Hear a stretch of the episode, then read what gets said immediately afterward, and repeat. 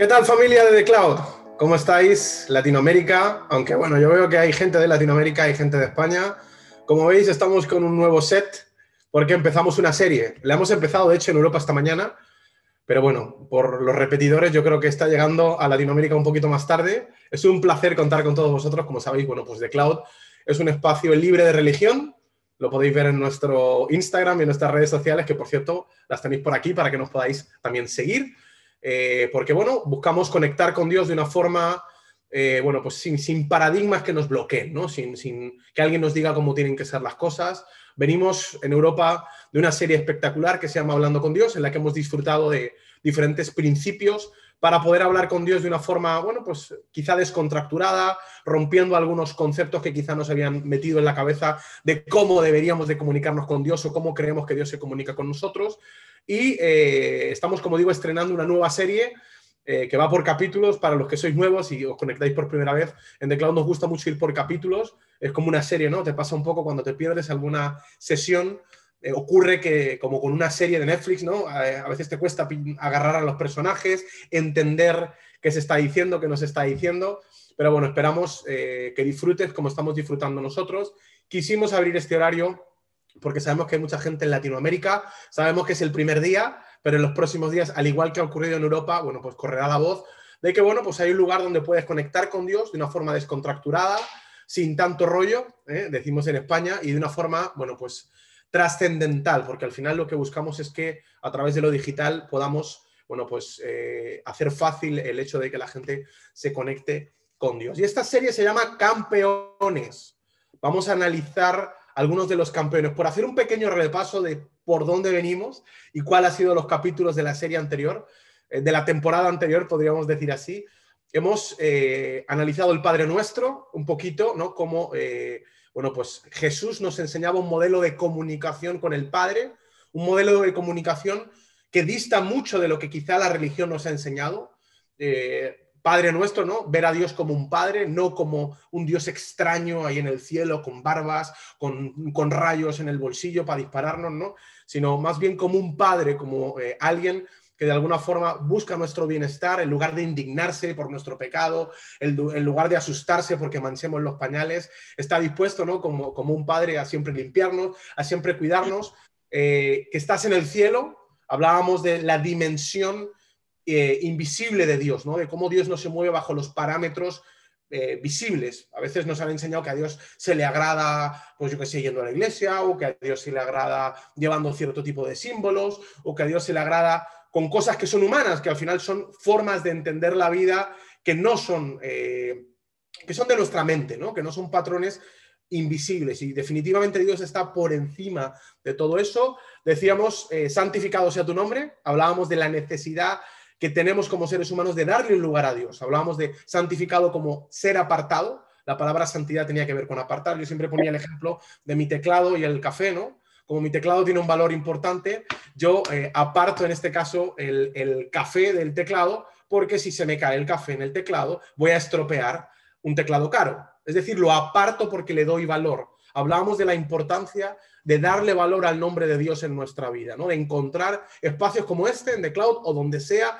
que tú eh, estés para, bueno, pues en mitad de nuestros negocios, de nuestros trabajos, de nuestra vida, eh, darle ese espacio eh, a Dios para poder, bueno, pues escucharle, para poder tener un tiempo con él y para poder, bueno, pues dejar que eso produzca frutos en nuestra vida. Ahí lanzábamos un principio que compartimos contigo en este, en este resumen, que es todo lo que honras tiene permiso o tiene autoridad para detonar frutos en tu vida. Poníamos ejemplos, ¿no? Si tú honras el azúcar, bueno, pues mm, tienes permiso o le estás dando permiso eh, a tu cuerpo para tener eh, diabetes. Eh, si honras el ejercicio, bueno, pues tendrás pues algún músculo más que otro, ¿no? o, por lo menos le harás bien a tu cuerpo. Si honras la familia, si honras eh, a las personas que tienes a tu lado, bueno, pues estarán cerca de ti. Si no les das espacio, bueno, pues probablemente se vayan de ti. Todo lo que tú honras tiene permiso o tiene autoridad para producir eh, frutos en tu vida. Venga a nosotros tu reino. Hablábamos del reino como desde la perspectiva de un padre, desde la perspectiva de ese padre que crea la habitación para su hijo. Analizábamos cómo Dios creó para nosotros la tierra y su intención fuera, al igual que un padre con un hijo, que disfrutáramos, que tuviéramos un espacio, que tuviéramos un lugar donde disfrutar, donde eh, gobernar, donde ordenar a nuestra forma, siempre en conexión con Él, ¿verdad? Hablábamos de qué importante es dejar la puerta abierta y ahí es donde decía, sea en, tu voluntad sea hecha en el cielo como en la tierra, ¿no? Qué importante es que sí, tengamos nuestro cuarto, nuestra habitación, nuestra recámara, creo que dicen en Latinoamérica, pero en esa recámara, ¿verdad? Eh, darle un espacio a que Dios venga. Dios nos dio la autoridad, nos dio la libertad. Saludos a toda la gente que se está conectando, pero que nosotros voluntariamente pudiéramos darle acceso a Dios, a esa recámara, a esa habitación, y decir, así como en el cielo, sea en la tierra.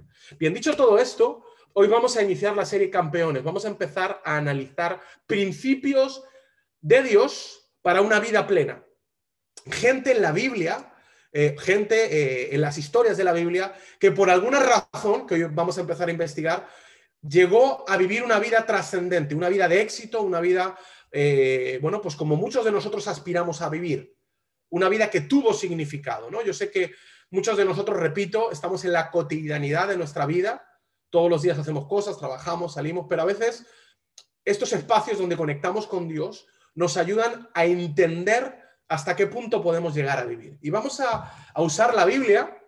De todas formas, si no tienes Biblia, no te preocupes porque te lo vamos a poner aquí en el chat.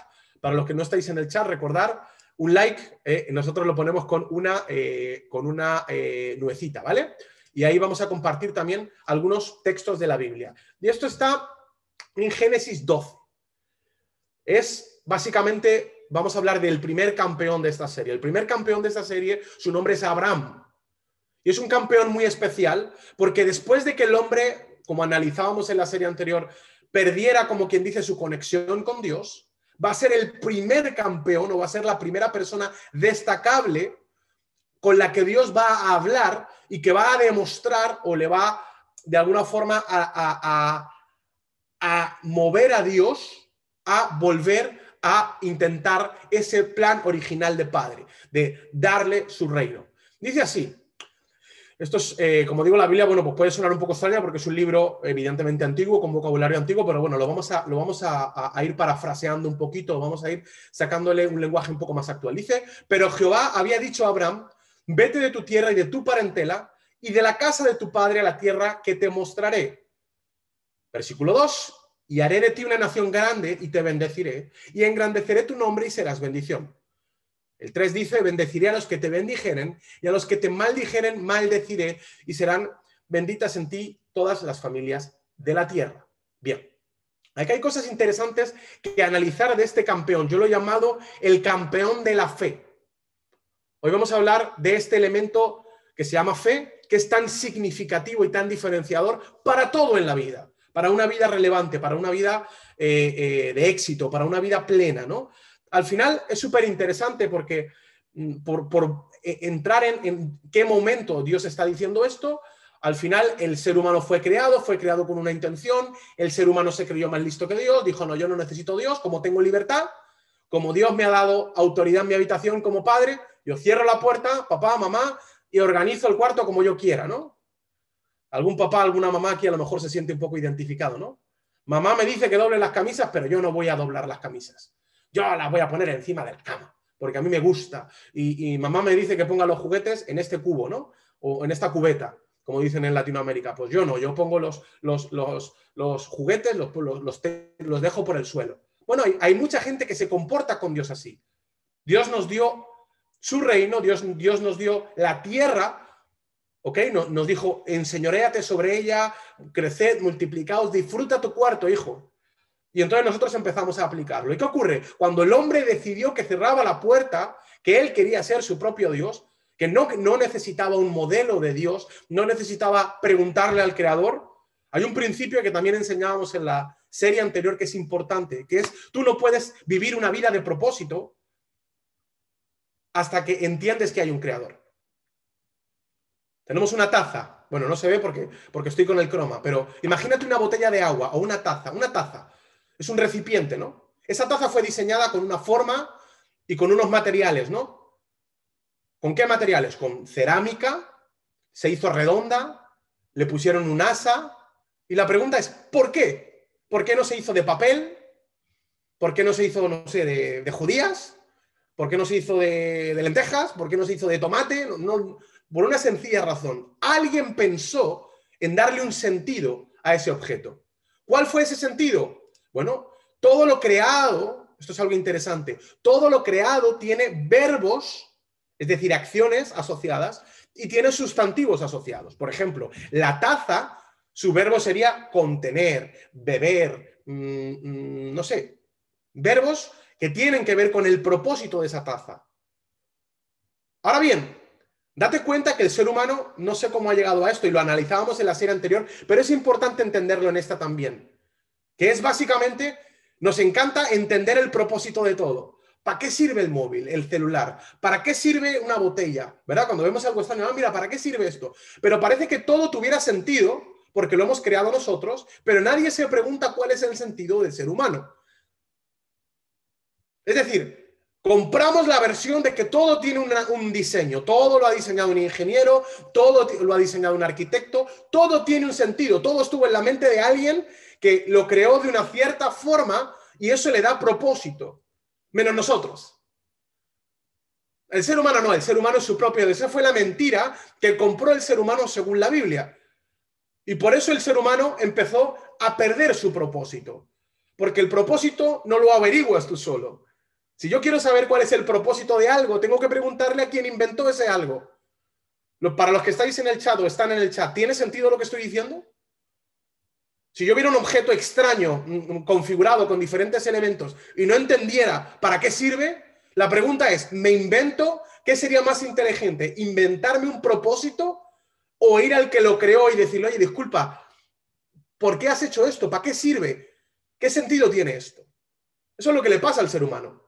Que a veces no pregunta. Bueno, el ser humano perdió su propósito y este momento en el que Dios le habla a Abraham es la primera vez de, forma trascendente que Dios va a hablar eh, eh, a, alguien a través de una promesa. Es verdad que ahí no es, hay gente entre medias, hay otras historias, pero me he quedado con este campeón. Me he quedado con el campeón de la fe. Y ahora vamos a analizar por qué. Hemos leído que dice, pero Jehová había dicho a Abraham, primer principio, si estás anotando o si quieres llevarte algo, de un campeón de la fe. Primer principio que puedes aplicar a tu vida. Jehová había dicho a Abraham, es decir, había hablado Abraham. Un campeón de la fe está en conexión con Dios. Todo lo que va a ocurrir, todo lo bueno que le va a pasar a Abraham en esta historia, todo lo bueno que vamos a analizar las próximas semanas, tiene que ver con que Abraham estuvo presto o tuvo oídos para escuchar a Dios. Repito, tu vida tiene espacio para muchas cosas, pero hay veces que si tú no escuchas a Dios, si tú no eh, creas un espacio, no encuentras un momento para escuchar a Dios, probablemente vas a perderte muchas de las bendiciones o muchas de las cosas buenas que Dios quiere darte, como en este caso Dios le dio a Abraham. Pero mira qué curioso. No dice que Dios habló a Abraham, dice que Dios, que Jehová había dicho, había hablado ya en el pasado. Es decir, no solamente él tuvo en su momento la capacidad de escuchar a Dios, sino que ahora en el presente tenía la capacidad de recordar lo que Dios le había dicho. O lo que es lo mismo, son dos principios en uno. Es importante estar presto a encontrar espacios para oír a Dios, pero también es importante recordar lo que Dios te ha dicho. Porque vivimos en una era del despiste, vivimos en una era del desenfoque, ¿no?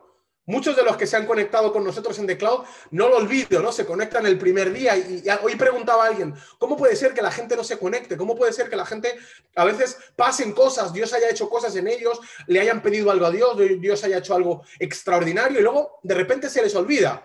Porque somos seres focales. De repente acaba The Cloud, ha sido un día maravilloso o he vivido algo espectacular, vengo a mi casa, mi mujer me pega una voz o yo le pego una voz a mi mujer, mi mente se cruza, ahora lo único que pienso es, esta vieja loca me, está amargando la vida. ¿Y qué, qué ocurre? Ocurre que de repente todo lo que había pasado, todo lo que Dios había dicho, todo el enfoque, la dirección que Dios me había dado, de repente como que se difumina. Abraham fue un héroe de la fe, no solo porque tuvo la capacidad de escuchar a Dios en un momento, estuvo pendiente de escuchar a Dios, sino que recordó sus palabras. Ahora, las palabras de Dios son impresionantes, son legendarias. Mira, mira lo que le dice Dios. Le dice, vete de tu tierra y de tu parentela. Esto puede sonar así un poco extraño. Vete de tu tierra y de tu parentela. Segundo principio de éxito o segundo principio para entender cómo llegar a una vida más plena o para una vida con más significado. El principio es a veces lo bueno es enemigo de lo mejor. Y aquí hay algo súper curioso, porque yo sé que esto se dice mucho ahora en el crecimiento personal. Los coaches lo dicen, ¿no? No, pelea lo mejor, sal de tu zona de confort. Hasta con música te lo dicen, ¿no? Pero esto es hoy, con una sociedad, con un mundo que ha evolucionado muchísimo. Esto es hace miles de años. Vamos a pensar y vamos a trasladarnos un poquito, a hacernos una película en la cabeza de en qué momento está escuchando esto Abraham. Estamos hablando de una época de la historia en la que la gente no pensaba en la trascendencia ni en el éxito. La gente se moría de hambre, había plagas, había tribus. Si alguien se enfadaba contigo, te cortaba la cabeza y, no había todos los inventos que hay hoy para cuidarte, no había la medicina que hay hoy. Es decir, era una época de la historia absolutamente salvaje. Hoy, quieras o no, te vaya bien o te va mal, te pasa algo, puedes acabar en un refugio, que alguien te da de comer.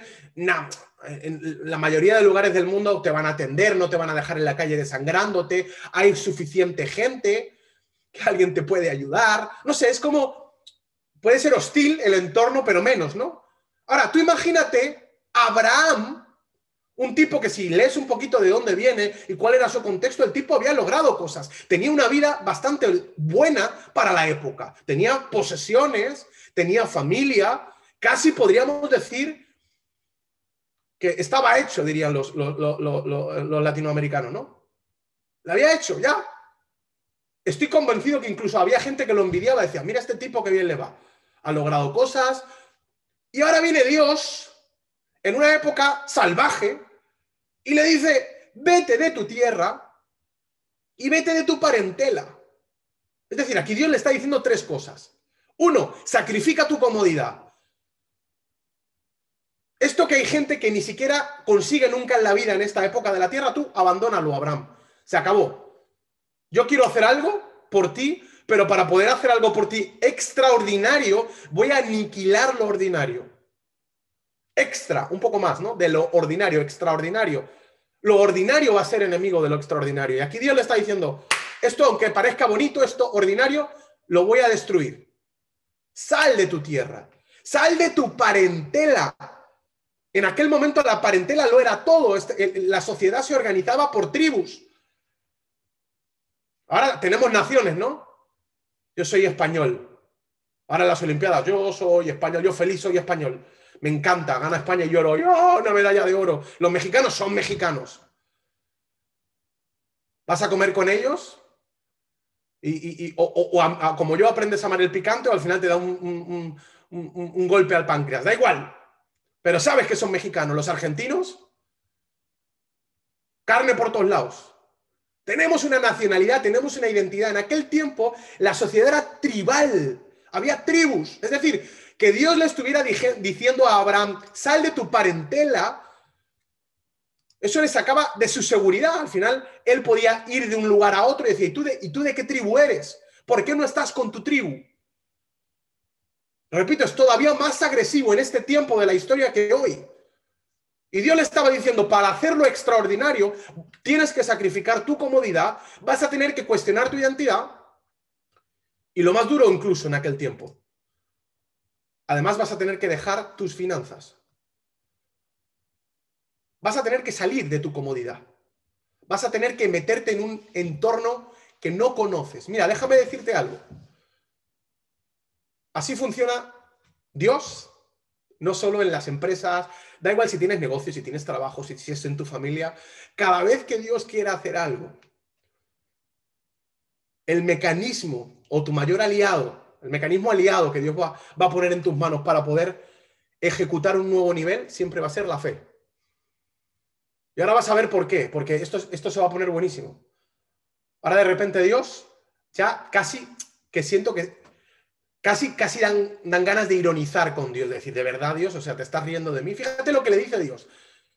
Básicamente, todo lo, que, todo lo bueno que has conseguido, todo lo que otros admiran, todo lo que te da seguridad, todo lo que te da confort, todo lo que te gusta, me lo voy a llevar por delante, lo voy a aniquilar, lo voy a destruir.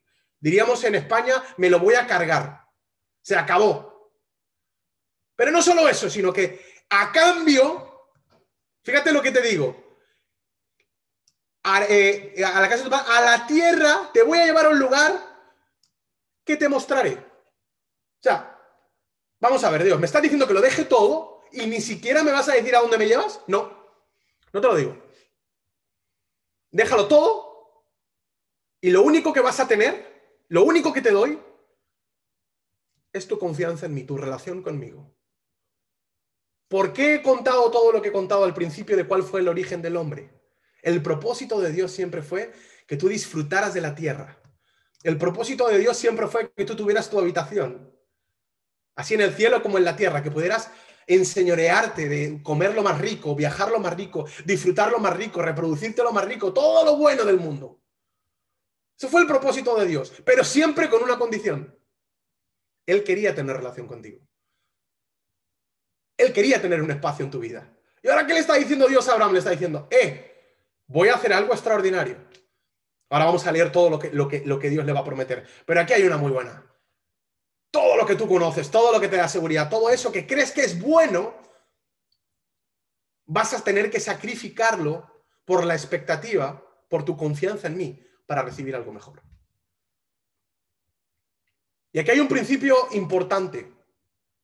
Y es que hay mucha gente que en la vida, y esto para los eh, solteros, para los casados, para los que quieren emprender, para los que quieren montar un negocio, creo que es un principio de éxito increíble y es, nunca hay un buen momento para algo.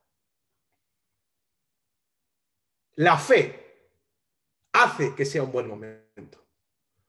El otro día hablaba con alguien y ponía un ejemplo y me decía, ay, es que esto pasa mucho en, en Europa, ¿no? Pero la gente tiene un ideal del matrimonio que para mí es erróneo. La gente cree que el matrimonio es la expresión de que nuestra relación funciona. Esto pasa mucho. Yo sé que en Latinoamérica eh, hay unos valores un poco más arraigados. En Europa estamos ya hechos polvos, ¿no? Pero la realidad es esta. La gente cree que tiene que salir un montón de años, a ver si nos va bien, si nos aguantamos, si no nos matamos, y si eso funciona, nos casamos. Ese es, el, pensamiento de mucha gente. Ahora, déjame decirte, se lo decía el otro día a, alguien, le decía, es que el matrimonio es lo opuesto. Hay gente que cree, le ponía el ejemplo de una escuela de astronauta, sé, para ser astronauta. La gente cree que el matrimonio es graduarse cuando eres astronauta, cuando en realidad el matrimonio es matricularte en la escuela para ser astronauta. ¿Por qué? Porque al final es una decisión, es una determinación por fe. Es decir, mira, yo quiero ser astronauta, no sé cómo lo voy a hacer. No tengo el dinero, no tengo el conocimiento, no sé si ni siquiera tengo las neuronas, pero yo me determino que voy a ser astronauta y voy a pagar la matrícula por fe y ya veremos lo que ocurre. Y casualmente cuando analizamos las historias de éxito de empresarios, de inventores, de gente que ha logrado cosas extraordinarias en la vida, normalmente la mayoría de personas hicieron cosas en momentos en los que no la tenían tan clara. Decidieron hacer algo y esa decisión, por fe, fue la que detonó que ocurriera. Cuando hablamos de negocios, si tú preguntas a la gente, oye, en Apple, estos teléfonos que todo el mundo tiene, ¿por qué alguien, porque si tú analizas al equipo de Steve Jobs, el fundador, ¿por qué un montón de gente más lista que Steve Jobs, que tenía más carreras, más conocimiento, más capacidades que Steve Jobs, trabajaba por un sueldo con Steve Jobs? Si el mundo fuera de los que conocen, la gente que más conocimiento tiene sería la que más dinero gana. ¿Sí o no? A ver, que tenéis el, el chat muy vacío. ¿Sí o no? Es evidente. Es evidente, los más listos, los profesores serían millonarios, los profesores de economía serían millonarios. Los mejores programadores serían los más ricos. ¿Quieres un principio de éxito para la vida? ¿Un principio que a mí me ha funcionado? El mayor detonador de resultados, el mayor detonador de plenitud que vas a encontrar en tu vida se llama fe. ¿Sabes por qué la gente ha trabajado para Steve Jobs? Porque nadie se atrevía a hacer lo que hacía Steve Jobs. La visión que ese tipo desarrolló fue significativa. Aquí Abraham está teniendo una... No sabemos si Dios le habló a varias personas. No sabemos si Dios estaba buscando con quién pactar. No sabemos si Dios le estaba hablando a varias personas. Lo que sí sabemos es que hubo uno tan sumamente loco como para accionar su visión y hacer algo aunque no fuera el momento. Nunca es un buen momento para tener un hijo. Nunca es un buen momento para casarte. Nunca vas a encontrar el momento de emprender. Tú vas a detonar ese momento por fe. Si crees que no es tu momento, déjame decirte, tienes razón. Ahora, también te digo una cosa, si crees que es tu momento, déjame decirte también, tienes razón. Nosotros hace algunos meses nos insistía la gente, tenéis que, tenéis que eh, compartir de lo que tenéis, tenéis que montar algo para que la gente conozca. ¿Y sabes lo que decíamos dentro de nosotros? Ah, ahora los domingos, y ahora por doble. Tengo que recuperar mi mexicano, que lo he perdido. Tengo que acostumbrarme a, los protocolos latinos. Tengo que saber que, aunque tenemos que convocar 10 minutos antes porque nos van a llegar 10 minutos tarde, madre mía, señora, dame gracia para entender a esta gente. Estoy convencido que a vosotros os pasa lo mismo. Este tipo insoportable, tan directo, grosero, dicen los mexicanos. No, no, no somos groseros, somos españoles, somos así, somos directos. ¡Qué pereza nos daba! Y no era un buen momento, créeme cuando te digo, íbamos a lanzar nuestra marca, nuestra empresa, 14 mil millones de, cosas que hacer y, la gente diciendo, mm, hay que, hay que compartir principios, hay que hablar de Dios y diciendo, pero ¿en qué momento? Nunca olvidaré una reunión con alguno de los que estáis sonriendo aquí con la carita que decís, sí, sí, tiene razón, tiene razón. Que decía, pero, pero vamos a tener que comprometernos todos los domingos a las 11 de la mañana. Y como un milagro dijimos, venga, va, nos comprometemos a las 11 de la mañana. ¿Quién iba a pensar que unas pocas semanas después ya no solo son las 11, son las 11 y las 6? Y ahora no, ahora hay que montar videitos, y ahora no hay que montar fonditos, que parezco, me lo estoy mirando y parezco un ángel así con las alas así desplegadas, ¿no? Pero, pero, así funciona, nunca es un buen momento, pero por fe accionas. Llevamos ya dos meses, madre mía. Por fe accionas. Esto le pasó a Abraham. No era el momento, pero Dios le dijo, tengo algo mejor para ti. ¿Estás dispuesto a dejar lo bueno en pos de lo mejor? Y Abraham dijo, vamos para adelante. Ahora, cuidadito, ¿eh? Ni siquiera te digo a dónde vas. Cuando emprendas, cuando te lances, tú dices, es que me gustaría tener seguridad, no la vas a tener.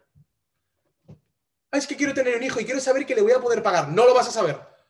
Te lo dice uno que además lo ha experimentado. Soy extracontrolador, jugador de ajedrez enfermizo. Estaba ahorrando para mi boda y, unos meses antes de mi boda me arruino. Dios se ríe de tus planes.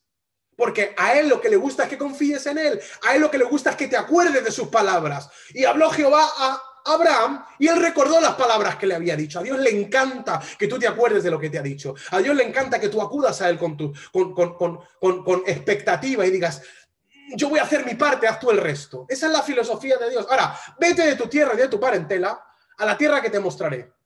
Voy a arriesgar, o sea, me estás diciendo Dios que voy a arriesgar mi comodidad, a cuestionar mi identidad y a sacrificar mi seguridad financiera por algo que ya me dirás? Sí. A veces el primer paso es accionar lo que Dios te está diciendo. Y si no, no va a ocurrir lo que estás esperando. Estoy esperando que, los vientos conspiren. Estoy esperando tener dinero. Madre mía, ¿cuántas barbaridades he escuchado? Estoy esperando tener el dinero. Estoy esperando que me llamen. Estoy esperando...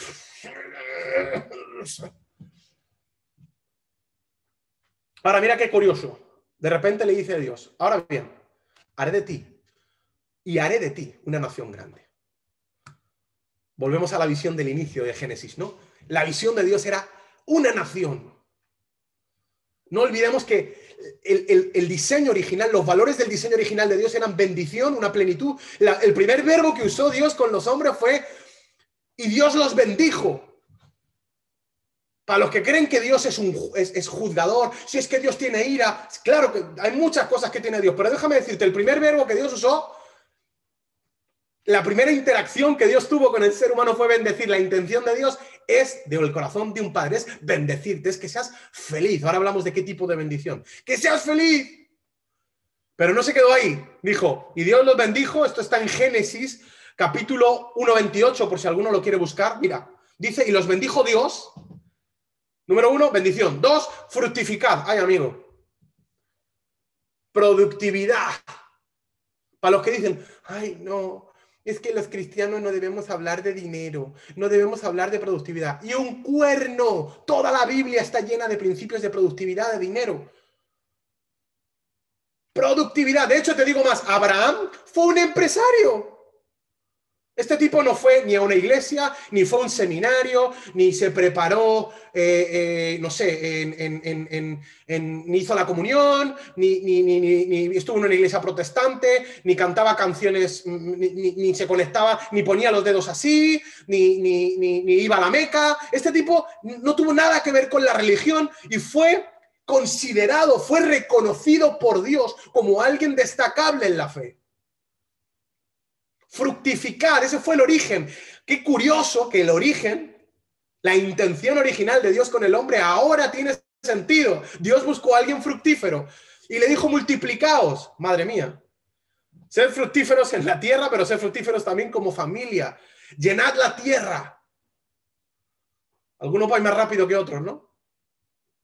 Y señoread en los peces, en las aves, en las bestias. O sea, administrar, cuidar la tierra. Esa fue la intención de Dios. Ahora esto cuadra con lo que Dios le está diciendo a Abraham. Eso que perdió el ser humano en el origen, ahora de repente Dios lo está recuperando y le está diciendo, quiero hacer de ti una nación. Quiero darle una identidad. Vas a tener, va a ser tal la consecuencia extraordinaria de tu fe que voy a montar una nación de ti. Esto es brutal. Dios estaba restaurando o estaba buscando recuperar esa idea original que tuvo, solamente con unas cuantas generaciones más adelante. Y eso esto va a tener mucho que ver con campeones. Ya veréis cómo acaba esta serie. Por eso era tan importante que, que fuera difuso el destino. Por eso era tan importante a la tierra que ya te contaré. Porque lo que Dios también estaba recuperando era, pero tú de la mano, campeón. No te voy a decir a dónde vas, que luego te emocionas. Y luego te crees que lo puedes hacer solo. Tú yo te voy a mostrar a dónde ir y voy a hacer de ti una nación. Pero no te olvides que te la voy a mostrar yo, a la que te mostraré. Quédate en conexión conmigo, querido. No cometas el error que cometió uno, un tatarabuelo tuyo, que se pensó que no me necesitaba. ¿Sabes por qué? Porque aquí hay algo muy poderoso. Y esto no lo he dicho esta mañana. Mira qué bonito conectarse dos veces. Y es que al final Dios estaba restaurando aquí la, o estaba recuperando esa relación que se había perdido. Te voy a tirar una frase, la revelación es fruto de la relación. Y oh, ¿qué significa esto? Suena, suena como muy místico. Bueno, dice, a la tierra que yo te mostraré, yo te voy a revelar la tierra, ya te voy a contar yo cuál es la tierra, lo vas a entender. Pero para poder entenderlo, relación conmigo, campeón. ¿Sabes por qué es tan dañino la religión? Porque la religión, la religión es el manual escrito por los anteriores inquilinos de la habitación. Es alguien que te dice, deberías usar tu habitación así, deberías enchufarlo de la lucecita en este enchufe. Y yo no sé cómo se hace esto, pero yo pongo la camisa en la cama y tú, ah, vale, como yo no sé. Así nos pasa todo. alguien nos presenta a Dios y le compramos la película y todos hacemos lo mismo.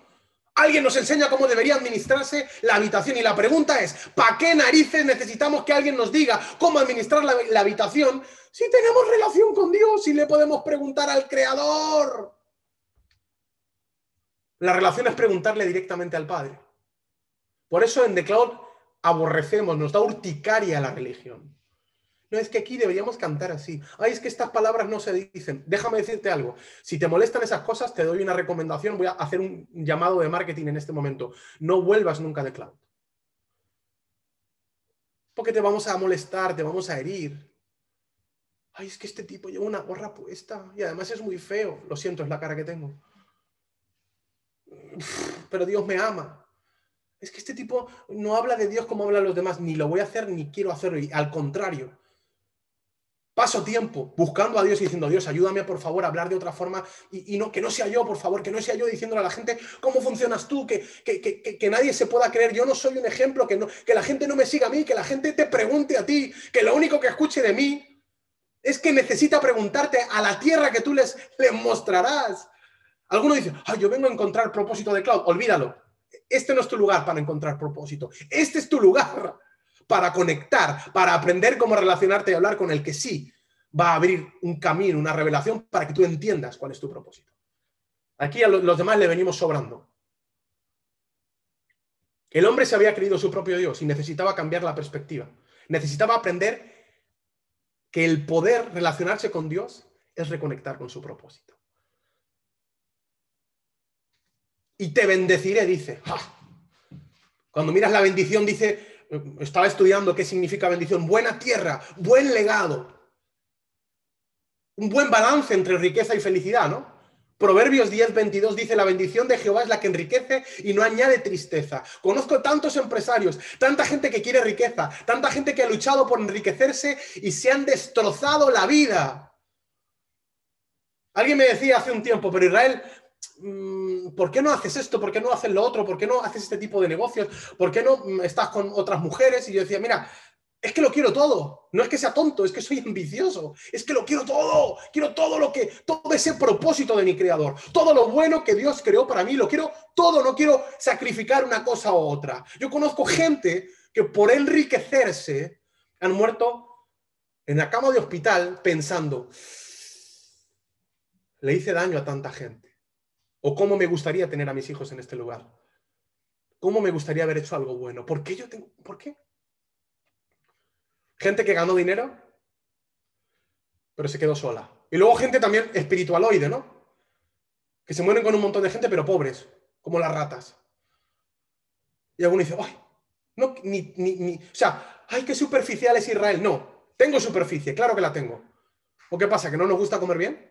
¿O no nos gusta viajar? ¿O no nos gusta disfrutar con nuestras familias de vacaciones? Tengo superficie y es grande, no te preocupes. Pero también tengo profundidad, lo quiero todo. Lo quiero todo. Esa es la bendición de la que hablaba Dios para Abraham. Y te bendeciré, te bendeciré. Ahora, y no se queda ahí. Y engrandeceré tu nombre. Toma castaña, honra. Toma castaña es una frase española como diciendo, no sé cómo se podría decir eso en mexicano, prometo aprenderlo. Tengo, tengo aquí mi, mi diccionario mexicano particular. Honra, voy a hacer grande tu nombre. Hasta ahora nadie había necesitado honra. Pero es la primera vez que Dios habla con alguien y te voy a honrar, tu nombre va a ser grande. Ay, qué malo, es que la honra es mala, es que la fama es mala. Sí es mala porque Dios se la está prometiendo a, Abraham. Ojo, que aquí no acaba, aquí viene el punto, el toque, el touch, el, poquito de sal. Los mexicanos dirían el chile y el, chile y el limón, ¿no? Para darle el toque al, al asado a la carnita para que amarre. Y serás bendición. Ojo, atentos. Porque aquí hay una perspectiva trascendental. Vas a ser una bendición para otros. ¿Sabes por qué mucha gente no necesita ser bendecida? Porque es egoísta. No sé, estoy fluyendo, estoy fluyendo de otra forma, ¿verdad? Los que habéis estado esta mañana, estoy como más, más agresivo. El otro día hablaba con alguien y me decía, no, es que yo, yo no necesito ganar dinero. Yo no necesito, no, esto no necesito. Acabo, acabo que no lo necesitas, porque tienes una visión ridícula. El tamaño, con perdón, el tamaño de tu visión determina el tamaño de tu provisión. Si tu visión es pequeña, no necesitas nada. Si lo único que quieres es estar en tu casa triste y ojeroso, comiendo, no sé, pan y agua, probablemente lo puedas financiar con nada o menos. Ahora, cuando, cuando tienes una generación que ayudar, cuando tienes un The Cloud que montar, dices, me hacen falta luces, me hacen falta cámaras, quiero pagar editores de vídeo, madre mía, quiero, quiero me encantaría poder hacer eventos en todo el mundo. ¿Y quién va a pagar todo esto? Y quiero alquilar una casa para hacer una experiencia. Y la casa no va a ser sin piscina, tiene que ser con piscina y nos vamos a hacer una super carne asada. Y en España no hay chiles habaneros, pero hay que traerlos de México. Y ya que viene, que venga alguien de México y empiezas a pensar en todo lo que tienes que hacer y en la visión, empiezas a pensar en la provisión que necesitas y dices, no puedo ser pobre. Necesito dinero. Y te bendeciré y serás bendición. Una persona que piensa en ser una bendición necesita ser bendecido. Y una persona que es bendecida debe de entender que para que ese fluir no pare, debe ser una bendición. Esto es como un grifo. Si el grifo no tiene agua fresca, el agua apesta. Pero si el grifo no tiene por dónde soltar, también apesta. Tiene que fluir. La bendición de Dios fluye. Dios te bendice y tú das. ¿Sabes por qué también montamos de cloud? ¿Sabes por qué generamos este espacio? Porque no era justo. Somos demasiado bendecidos. Dios ha sido demasiado bueno con nosotros. Y no podemos quedarnos estancados. No podemos quedarnos sin dar. No podemos solo ser bendecidos sin ser una bendición. Y te bendeciré. Impresionante. Te bendeciré es algo vertical. Dios, yo te bendigo a ti, vertical, la cruz, ¿no? Y serás bendición, horizontal. Yo voy a bendecirte y tú vas a ser una bendición. ¿Te imaginas qué, vida trascendente esa? ¿Para qué vives? Para ser bendecido. Y para bendecir a otros. Esa, es la visión de Cloud.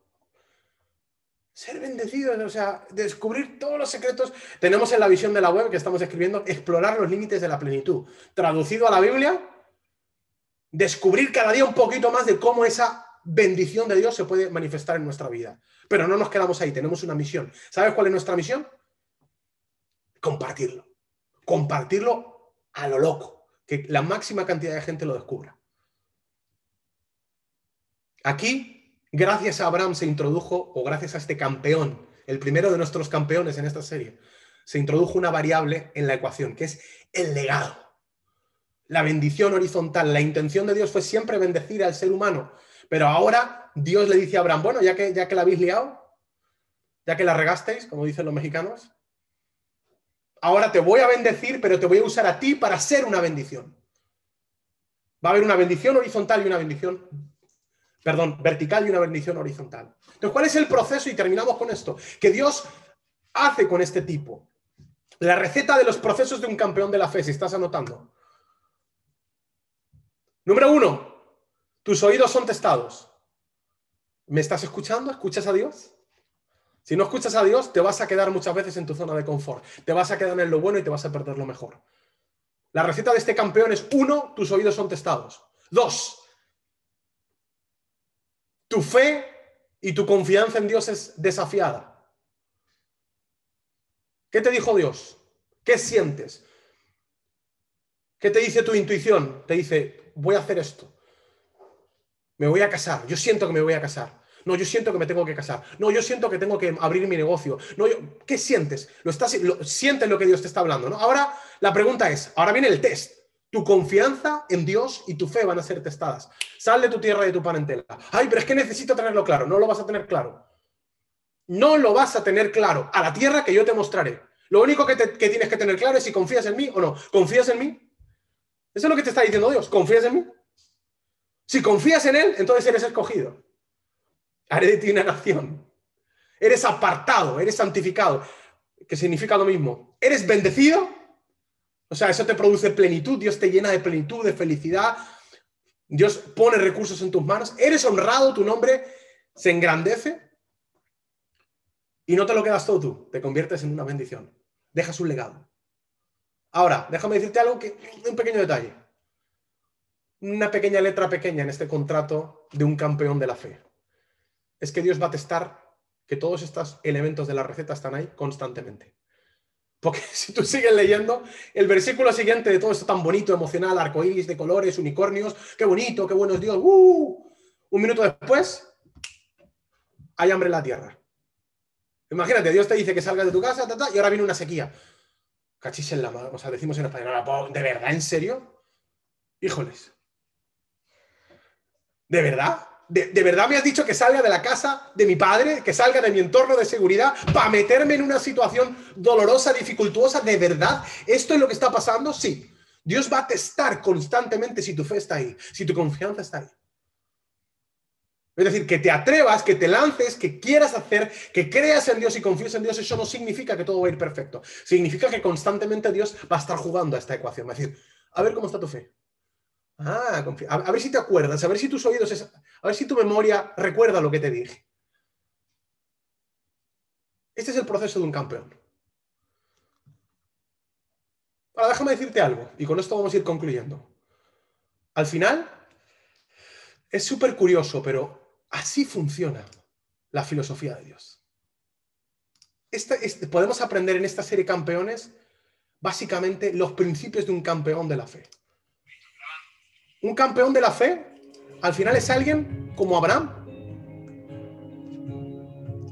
Alguien que, bueno, pues quizás mm, en su momento, bueno, pues tuvo una palabra, tuvo una inspiración, tuvo un momento en el que entendió que, bueno, que, que algo venía para él. Él recordó esas palabras. Él recordó esas palabras. Y cuando las recordó, su fe fue desafiada. Ahora te pregunto algo. ¿Qué hay en tu corazón? ¿Qué hay en tu visión? ¿Qué estás dimensionando? ¿Qué estás buscando? ¿Qué estás persiguiendo? ¿Qué estás soñando? ¿Qué ha puesto Dios en tu corazón para hacer? ¿Hay algo trascendental en ti? ¿Hay un llamado? ¿Hay, un sentimiento? ¿Hay algo que Dios ha puesto en ti para lograr? ¿Hay un negocio que quieres poner? ¿Hay un matrimonio que quieres, que quieres contraer? ¿Qué estás dimensionando? Porque déjame decirte algo, Dios es especialista en lo extraordinario. Y Dios quiere hacer algo extraordinario contigo. Ahora, aquí hay una parte tuya. Si eres un Abraham que dices, no tengo garantías, perfecto. Ha sido un placer conocerte en lo ordinario. Te miraré desde lo extraordinario, porque yo quiero dejarme guiar por Dios. Yo quiero que Dios me lleve a algo extraordinario. No importa si tengo que sacrificar lo bueno, quiero lo mejor. Esto es una característica de un campeón. No me conformo con lo bueno, quiero lo mejor. Soy exigente en lo que Dios me quiere dar. Y ahora viene la fiesta. Las palabras. Lo que recuerdo que Dios me dijo. ¿Qué te dijo Dios? Alguno dice, ¿cómo te dice cosas Dios? No importa. aquella intuición, aquel sueño, aquello que se metió en tu corazón y dijiste, esto es para mí. Hoy Dios está recordando esas palabras. Por algo viniste a esta sesión. Por algo estás aquí Dios está recordando esas palabras y por eso te arden Ahora, también a lo mejor Dios te está diciendo, campeón, campeona, yo te voy a dar garantías, porque aquí la única garantía que tú necesitas soy yo, que soy tu padre, que te cuida, que puse una habitación para ti y la sé administrar. Yo soy tu garantía. Y o accionas o te quedas donde estás. Ahora, si accionas, haré de ti una nación grande. Engrandeceré tu nombre. Ahora, tampoco te vengas muy arriba. Tampoco te chifles. Porque será para que seas bendición. No pierdas la perspectiva de que yo te amo, de que yo quiero bendecirte verticalmente, pero para que seas una, una bendición horizontalmente. De lo que tú hagas, de lo que tú logres, del legado que tú dejes, van a beber muchas otras personas. Voy a usarte. Si puedes creerlo, si puedes confiar, y si estás dispuesto a pasar el proceso.